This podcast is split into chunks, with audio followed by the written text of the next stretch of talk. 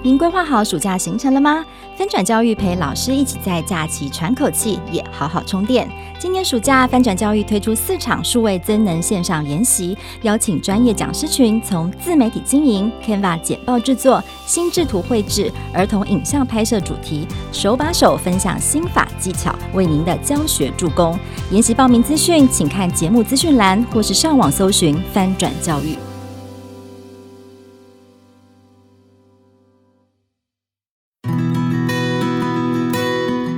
编辑会客室，精彩人物观点，深度交流访谈，邀请你一起来听故事。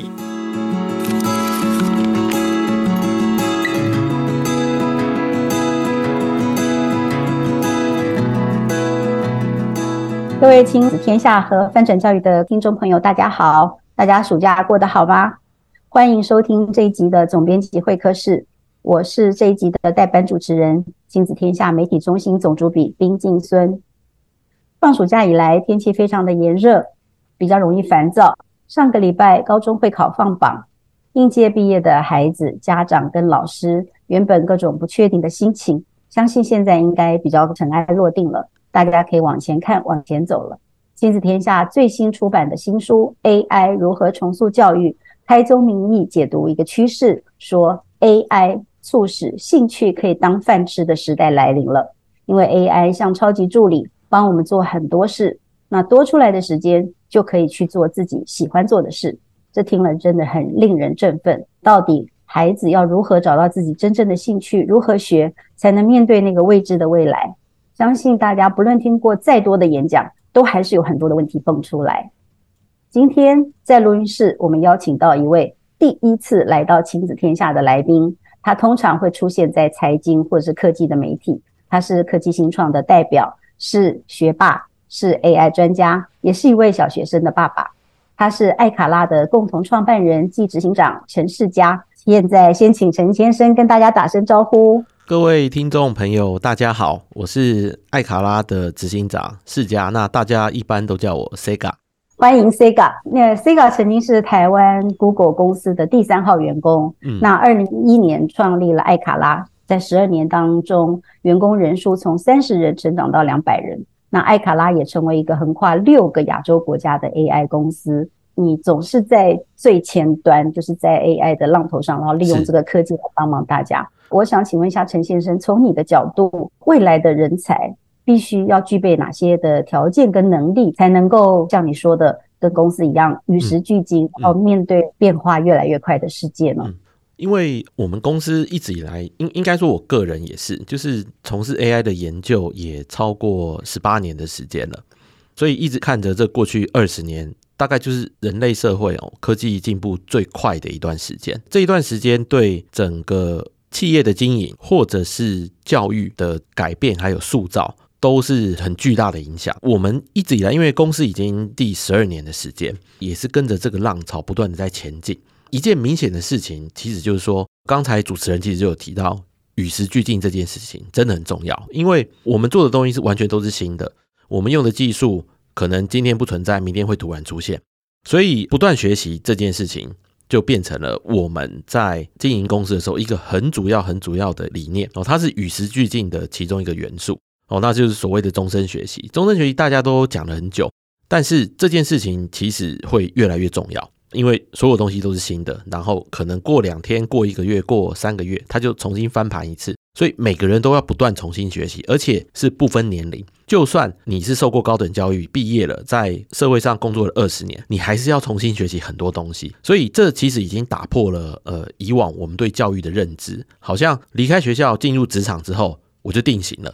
然后我以前学的知识，我可以用十年、二十年、三十年，一直用到我退休。这个假设在过去二十年已经被打破，所以现在离开学校并不代表自己的学习已经完成，而是变成一个终身学习。所以我们一开始其实就把这样子的理念就灌注在我们公司的经营上面。如果这个终身学习这个态度、嗯、这个能力啊，是呃未来最重要的能力，那。现在的孩子，你觉得他应该要学什么才能够具备那些能力，或者是他应该在教过程当中接受到哪些的嗯培养，他才能够具备这些他终身学习的能力？呃，我觉得学习的基础是自信，自信是最重要的。有了自信，在下一阶段的话就是自我管理，第三个才是自学。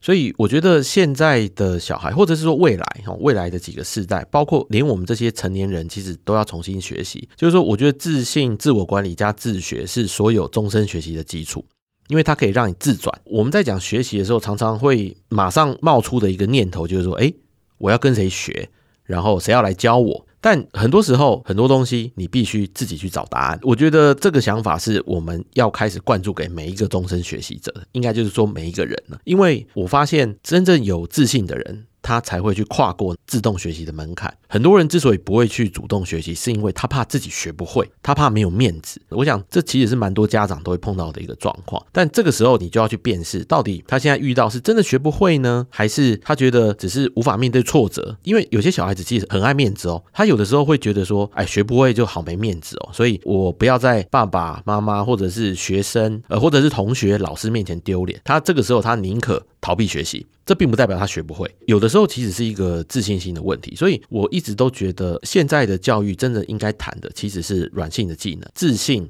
然后一直到自我管理到自学，我我觉得这个三步骤是非常清楚，而且也是我用在自己甚至于是自己女儿身上的一个教育方式。对，我觉得这非常好的提醒，都是跟自己有关，自信、自我学习跟自学啊，真的是未来非常重要的能力。嗯、你要找到自己最有兴趣的事来做。接着想要跟您请教的是说，在六月的时候，您在脸书发了一则 po 文啊，就是你要毁掉一个小孩，你说。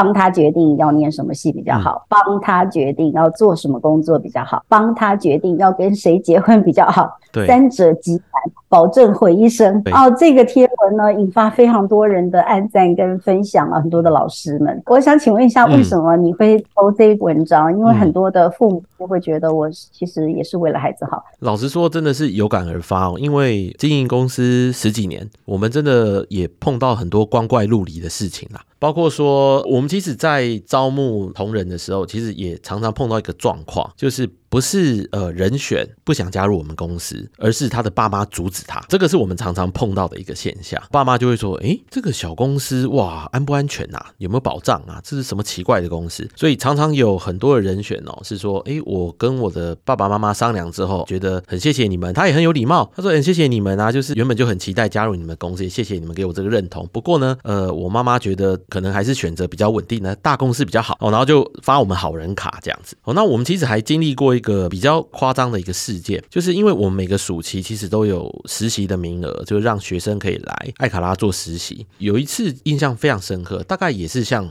这种非常炎热的天气，七八月这个时候，实习生都已经在公司开始他们的实习的历程了。有一天就有一个妇人按了电铃，然后我们就打开门，他就冲了进来，就说。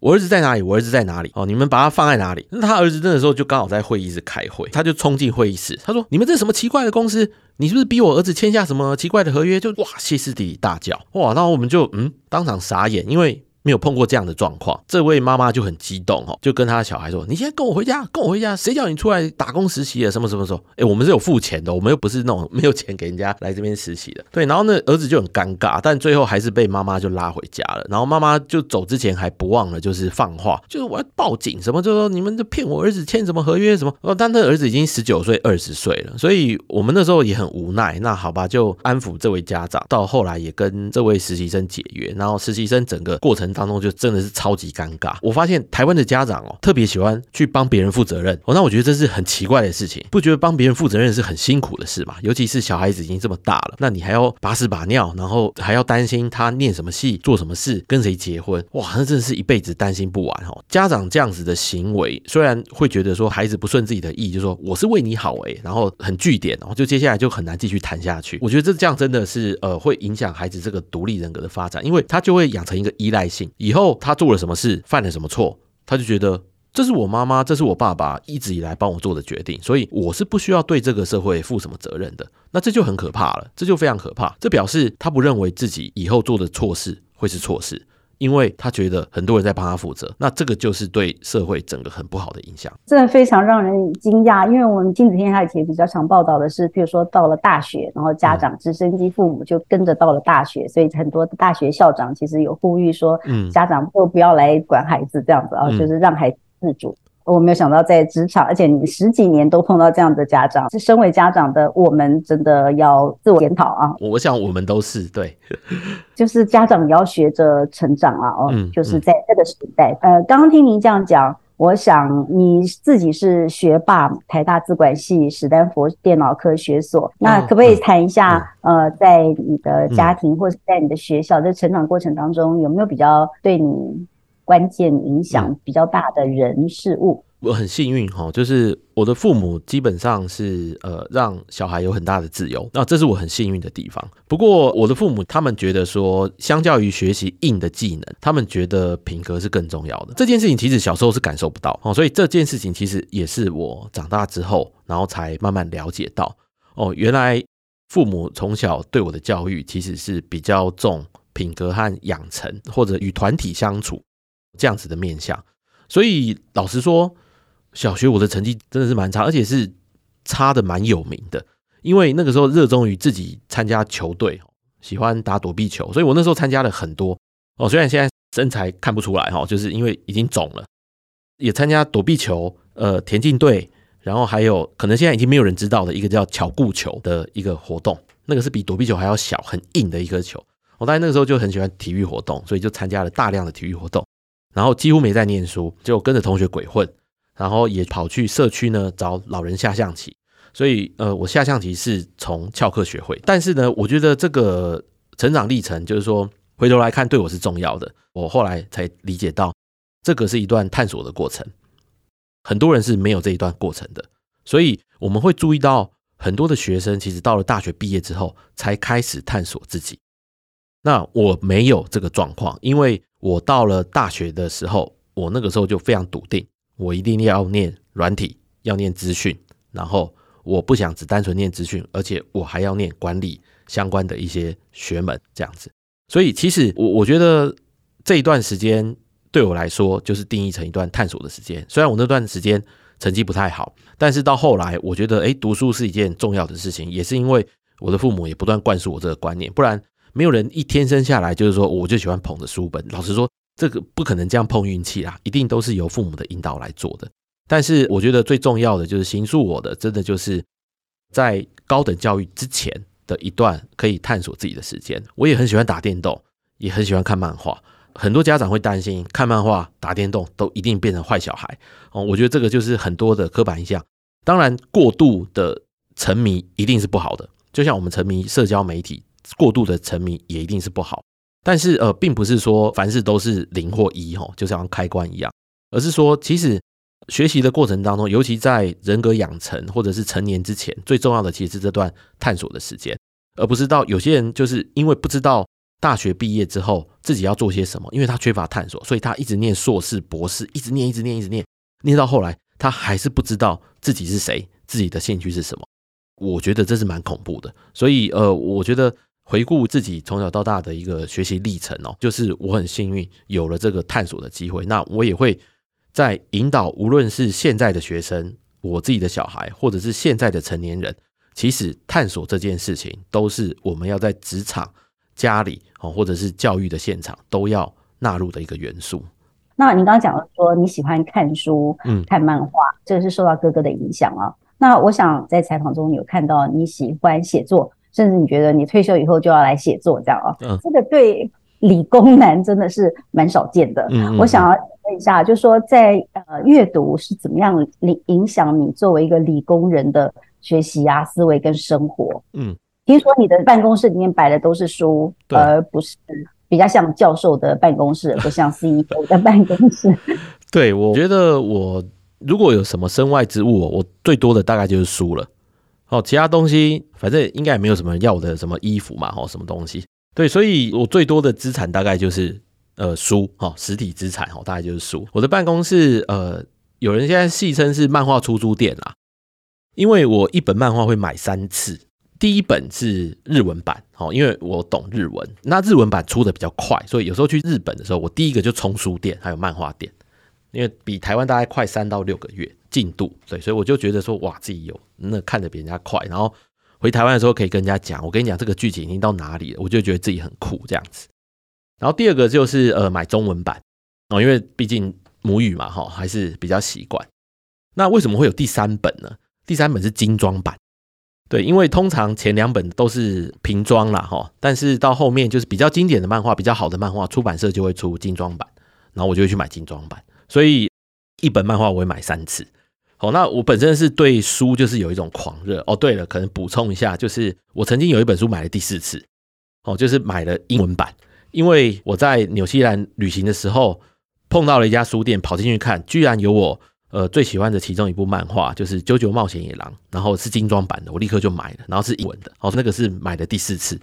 我觉得就是我我自己本身对书是蛮狂热，我觉得这个狂热其实也是在过程当中不断养成。呃，因为我本身的个性是一个内向者，是一个极度内向者。然后国中的时候，其实大家都会做类似的性向测验嘛，就是说，哎，你是偏文还是偏理工？我就刚好在中间，而且。每一次做的结果都一样，我就是在中间，所以好像就能文能武。如果是以文武来分的话，可能就是这样。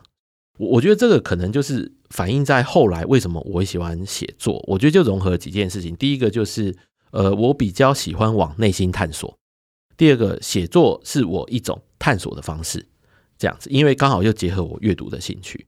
所以，even 是在经营公司的过程当中，或者是在教育小孩的过程当中，比如说亲子天下的书，我也买了一大堆，而且是在小孩还没有到某个年龄的时候，我就先买之后的，就是适合中学以前的，或者是适合小学的，我就先去买，我先来看。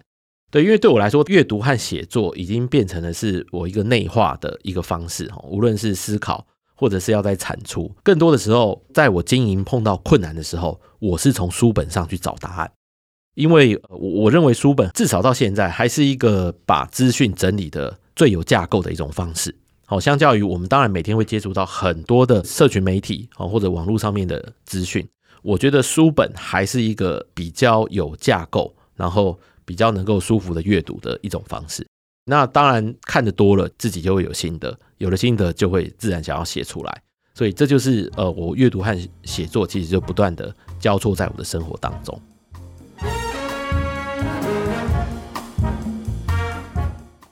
漫画对我来说是拓展想象力的一个方式，对，所以反倒是真的对我的文字能力是没有任何影响的。老实说，因为你可能也喜欢看别的书啊。对对对，当然当然，对，不只是漫画，就各式各样的书都喜欢看。嗯。那你觉得你这么喜欢漫画，漫画怎么影响你？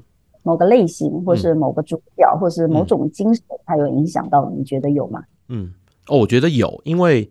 呃，刚刚好就有讲到，就是日本一部很有名的漫画，就是《啾啾冒险野狼》，然后它是一部充满想象力的漫画，讲说哦，每个人其实他有一个特殊能力，会反映在他的替身上面。呃，有的替身会特别煮菜啊，有的替身会修复东西啊，或者是最强的替身会暂停时间，类似像是这样。我觉得这是一个充满想象力的一部漫画。这部漫画是我印象非常深哦。我国一的时候，我哥推荐我看，他那时候就拿了几本回来，就是哎，最近这个好像很红。然后我就开始看，那因为集数也不完全，所以就大家就看个大概。哇，那时候就迷上了，就觉得哇，原来有人有这样子的想象力。大家比较熟悉的漫画，当然就是哆啦 A 梦啊、小叮当啦，或这种东西。我觉得这个其实也是我很喜欢的一些作品。主要是因为他其实就是一直在想象未来，想象我们可能可以做到的一些事情。我觉得这对我的影响真的是蛮大的。举个例子，后来我有把这样子的探索，有跟我后来的经验来做一个交相的验证。有一部漫画可能是柯南呐，柯南已经从我年轻可能画到我变成阿公，可能还会继续画下去，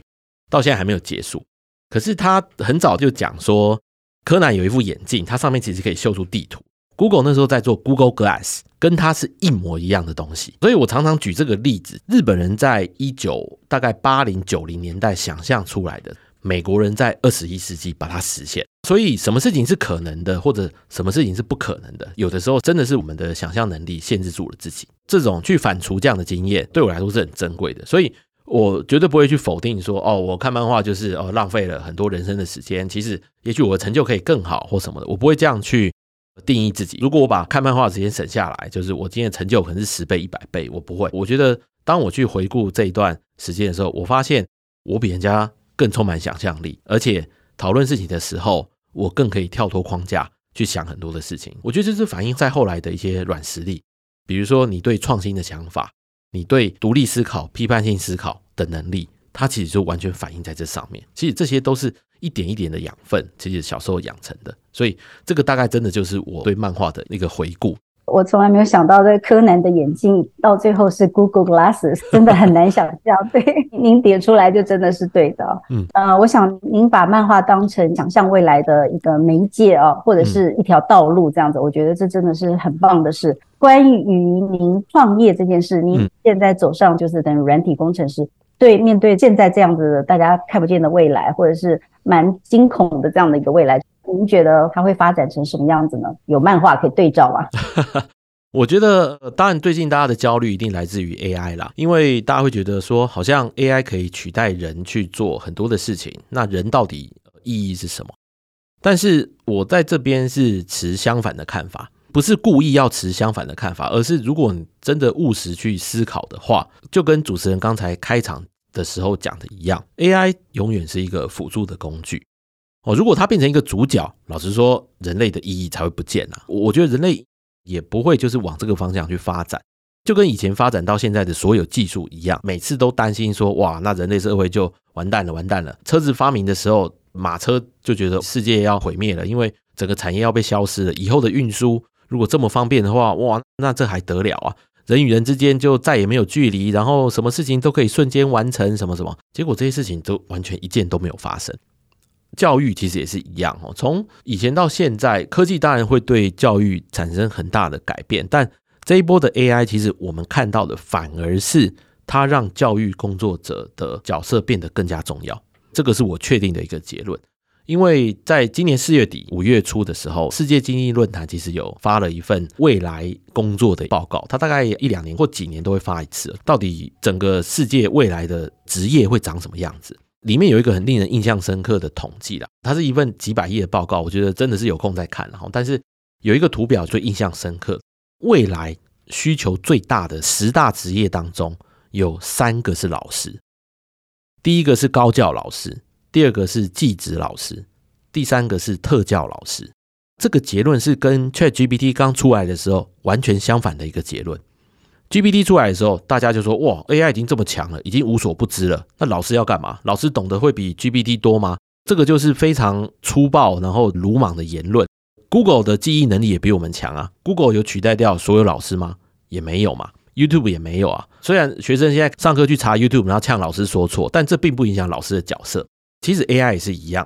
先不要讲什么 GPT，它其实有的时候会吐出错误的答案呐。我想那个都比较细节了。你说老师的重要性是上升还是下降？我认为答案完全是上升。无论是父母或老师，现在把整体来说 AI 当成是一个辅助的工具，在引导小孩子。比如说我们自己在教小孩的时候，我太太画图的能力大概跟我女儿差不多，哦，所以两个人画出的图有时候我无法分辨哦。但是呢，他对新科技其实接受度非常高，所以他就在尝试这些 AI 画图软体。他就跟我女儿一起创作故事。然后用这些 AI 画图软体，已经画出了两本童书，然后是混杂了很多角色在里面。当然这个没有出版啦，因为这些 AI 软有时候会画出一些版权物哦，表示说他们有偷看过一些版权物，所以不适合出版。但是它其实赋予了教育工作者原本没有的能力，这个就是一个重点。当大家在焦虑说这些工具会不会取代老师的时候，会不会对教育造成冲击的时候，大家可以先安心，就是它不会取代掉老师，因为我们已经看到了未来是非常非常缺乏老师的。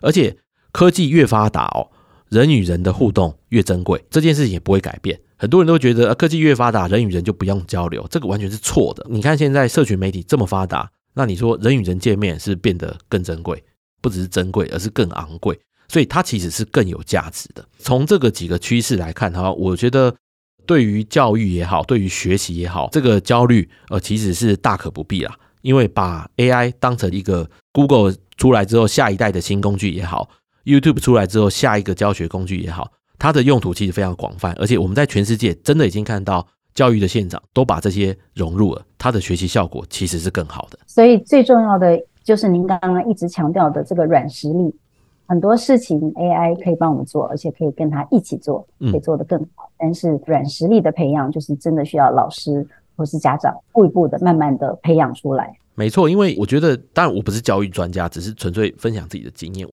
觉得教育是一个高度克制化的事情，很多时候教育的重点其实是在陪伴，而不是说到底学的内容到底是有呃什么硬功夫，知识也好，资讯也好，网络上很多书本也很多，小孩子可以自己找，也可以自己吸收。但为什么需要老师？最重要的其实是在学生过不去、卡住的时候的那个点，他及时的帮他导正一下，那他就过去了。就像划船一样，你有时候会不小心卡到一个石头，但是你只要稍微移动一下方向，它就整个顺流而下。我觉得第一个教育，它永远是一个高度克制化的一个行业，它的本质是不会改变的。最重要的其实教育是陪伴，并不是代表说我们就一直在教硬的知识而已。非常非常谢谢你的提醒，我相信呃，如果收听的老师们听到了，也一定会心有戚戚焉哦。的确，就是帮助学生、陪伴学生。嗯，我想刚刚您刚刚讲的这些，显示您是对教育跟教养有您自己的看法。那我想请问一下，你的女儿现在是三年级，嗯、是教养跟陪伴她的这个过程当中，你会特别重视什么？刚刚说的这些软实力，那在软实力，你要怎么在每天每天的生活里面培养？可不可以举几个例子？对你女儿特别，你觉得想要让她养成的？能力或是某些习惯是你觉得你非常重视的？除了就是我们刚开始讲的自信以外，我觉得自信是每天要不断去养成的。当他觉得学习疲累或者有点稍微抗拒学习的时候，我就会和我太太会去讨论。我们每天会有个家庭会议，特别讨论小孩子今天怎么样啊，学习的状况什么的，就会在背后偷偷讨论。我们就定义自己的角色是一个鹰架的角色，我们是在帮小孩子盖大楼。应该说，小孩子是大楼本身啦。我觉得这个概念很重要，因为鹰架有一天是要退场的。你一个大楼不可能一直架着鹰架嘛？对，就是那有一天，就是父母首先要知道自己有一天是要退场的哦。我觉得这是我跟我太太一直有的一个预设，就是未来一定要把硬架撤掉，它才是一栋漂漂亮亮的大楼。我觉得这个很重要，所以。呃，我我觉得就是在这个过程当中，那第一个就我们回到刚刚我们的自信的问题，我们会去辨识说他在逃避某些尝试的时候，会不会是因为爱面子，或者怕丢脸，呃，或者是怕自己学不会。所以很多时候我们就是在跟他鼓励说，因为我的女儿反应也很快，那有的时候如果问题简单的话，他会答得很快，那我们就会提醒他说，学这些东西不是说要你回答多快，或要你考试考一百分。我们就会先跟他讲说，学习的目的是什么哦？学习的目的，我们就会一直传达给他。第一个就是说，首先你有具备足够的知识，因为以后很多的事情你要自己做决定，自己去思考。我们不可能一直永远陪在你身边。等你的脑袋里面有足够多的知识和判断的时候，你才能自己做出对的好的决定，然后自己也可以负责。这是我们跟他讲学习的目的。所以我们一开始就跟他说，不可能每个人考试都一直考一百分，总会有闪失嘛。我女儿其实是个蛮风风火火的人，然后就是说写考卷也很快，有的时候也很自大，就觉得哎，我写好快，我第一个交卷。我们后来就跟她说，考试不是为了让你第一个交卷，哈，让你觉得很威风很酷。我们希望她尽到的责任是，无论你有没有不会的，你最后一个在交卷，你其实有很多时间可以检查。我们在教他的时候，绝对不是跟他说，哎，你一定这次要尝试考第一名，考一百分。我们从来没有这样要求他。而是说，第一个你在呃准备这个考试，你有没有做好准备了？那如果有，好，考前我们就去大玩特玩，没有关系。那真的考出来考得不尽理想，那没有关系，你只要跟我说，你觉得自己有没有尽力？通常这个答案都是对的。那我们就跟他说，好，你就不要在意了，因为人生不是只有一次考试，人生是一场马拉松嘛。所以我们就一直不断灌输他这些，第一个建立他的自信。第二个就让他去思考学习的目的。我们在这过程当中，就是一直不断的提醒他说，学习不是为了考试，考试一定有，我们也要好好准备，也要把它当成一件慎重的事情。但考试并不是我们学习的目的。那最后一个我想分享，大概就是呃利他这件事情，因为我我觉得教育本身就是一个利他的事业哦，因为你是在教别人，你是要让别人学会。我我觉得这是一个很重要很重要的一件事情。那所以行有余力的时候，我们就会跟女儿讲说，呃，你自己学会很好，但是你有没有去教别人？别人碰到困难的时候，你有没有去教他？啊，有的时候他就会讲，啊，我很忙啊，我今天没有什么。然后我们就会跟他讲说，哦，我们我们没有要怪你，或者是要你负起去教导别人的责任，而是说你行有余力的时候，你再去帮助别人。其实我们也在教他说，你自己学会的很好，那但是如果你能再把这个东西教会别人的话，哦，那我们觉得这是一件。更开心的事情，对，诸如这些软技能，其实就是我们在过程当中不断教导给他的。下面一个问题就是，您今年是四十二岁，就是在您的人生里面啊，就是听起来就都很顺，家庭、事业，后各各方面都很顺。那你你有觉得你遇到比较大的呃困难跟挑战是在什么时候哪一件事，然后你是怎么度过，然后这件事对你的呃影响又是怎么样？真的是说来话长。那个我我觉得，如果要举一个就是最大的困难，真的最大的困难就是在职场上这个创业之后，创业之后真的是呃人生最困难的一段时间，很困难。对，因为老实说，我并没有学习过怎么经营企业。哦，或者是以前有创过业，也都没有。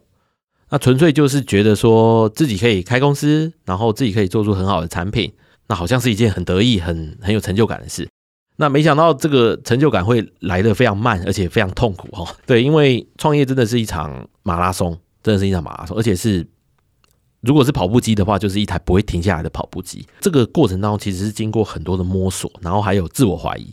那我觉得自我怀疑是最痛苦的，因为自我怀疑表示你你对自己的存在和认同，呃，其实是受到挑战。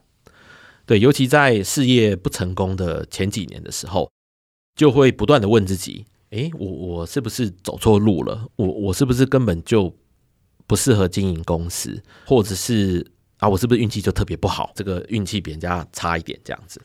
所以各式各样的自我怀疑在呃经营公司的前几年就冒出来。那那个对心理老实说是非常非常大的负担，在呃二零一四年的那个前后，其实自己也经历了一段很长的低潮期，不知道明天在哪里的那种感觉，就觉得哎呀，公司是不是结束掉比较好，或者是要不要赶快回去找份工作，那就不要再想这些创业这种梦想了。呃，那一段时间就是至少大概两年上下的时间，其实都是活在自我怀疑当中。对，我觉得这个是。人生当中一个很大的挑战和挫败，其实老实说，我不会用挫败来形容，因为我一直觉得说很多事情真的是要要做很久才会看出效果，所以我不觉得那个时候自己会觉得说，哎，这个就是一个据点了，就是一个失败了，而是说，哇，也许得再绕一些远路吧，也许自己的心智还不够坚强，或者是自己的经验还不够多，找不出一条路可以把公司经营上去。对，那当然，后来也一点一滴就把自己捡回来，从自己的内心去找答案，然后从书本上去找答案。所以在那个时候，其实我在工作之余，应该说我抽出了很多工作的时间，我开始大量的阅读，在公园走来走去，去想说自己下一步该做些什么。对，所以真的这要说这挫败的话，真的是在呃，尤其在创业之后，哦，这个真的是无限的挫败哦。到现在还是每天都会发生，不过已经不会像以前那样子，就觉得说一次的挫败就开始自我怀疑。非常感谢呃，这个 Sega 今天知无不言，然后跟我们分享这么多他的所思所想跟所做，让我们非常感动。今天非常谢谢你。那如果想知道更多有关于 Sega 的故事，请锁定亲子天下，我们会有详尽的报道。在八月二十四号呢，Sega 也会在亲子天下教育创新国际年会的新北场分享他的观点，也请大家注意我们的年会讯息。谢谢您今天的收听。如果你喜欢今天的内容，欢迎在 Apple Podcast 和 Spotify 给我们五星赞一下，也欢迎在许愿池给我们回馈。我们下次再见喽。拜拜，谢谢，拜拜。